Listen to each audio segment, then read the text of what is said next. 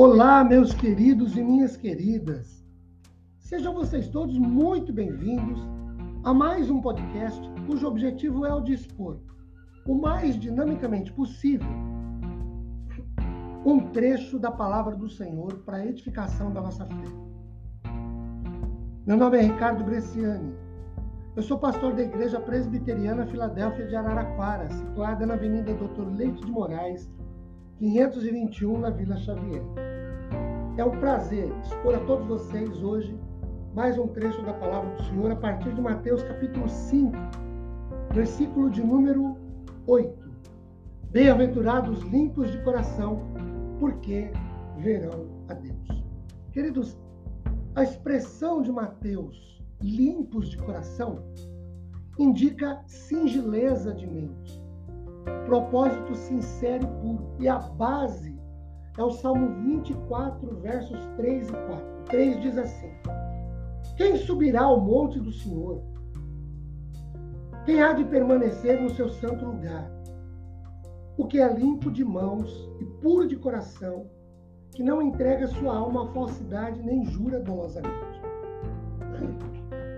Os limpos de coração não tem a ver com pureza cerimonial ou pureza na forma ou na lei, como o judaísmo pregava no Velho Testamento, mas sim uma pureza para com Deus. Tem a ver com o homem interior, o coração, o caráter, o seu ser interior. O significado é, primeiro, que o coração do salvo, do crente em Cristo, deve ser puro e, como espelho, refletir a pureza e a santidade de Deus na sua vida, no seu testemunho.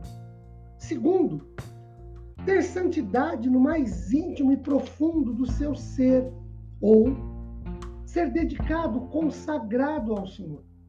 Terceiro, ter o seu ser moral livre da contaminação do pecado, sem interesses ou lealdade dividida. Agora, por que é importante ter o coração limpo? Por que devemos nos preocupar com esse tipo de coisa? Quatro razões. Primeiro, de acordo com Mateus capítulo 13, versículo 15, porque a boca fala do que o coração está cheio. Se o coração estiver cheio de pureza, a boca falará coisas puras. Segundo, de acordo com Mateus 15, 19, e Marcos 7, 21, porque é do coração que procede todos, todas as intenções da vida. Se o nosso coração é puro, as nossas intenções, a nossa vontade, os nossos afazeres serão puros. Caso contrário. Terceiro, de acordo com Mateus 22, 37, porque é o primeiro mandamento do Novo Testamento. Esta atitude é o resumo de toda a primeira parte dos dez mandamentos. Amará o teu próximo como a ti mesmo.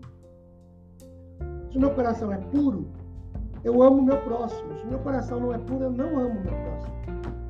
Em quarto lugar, com base no Salmo 24, os versos 3 e 4 que nós lemos, porque só os puros de coração herdarão o reino dos céus e verão a Deus. Meus queridos, procuremos essa pureza de coração. Isso vem através de uma vida de relacionamento com o Senhor, vem através de oração, vem através de dedicação, de consagração ao nosso Deus.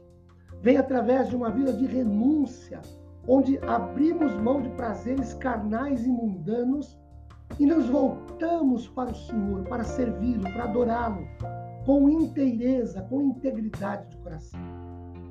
Busquemos isso. Que a bênção do Senhor Deus de paz, consolo e conforto esteja sobre cada um de nós. Amém.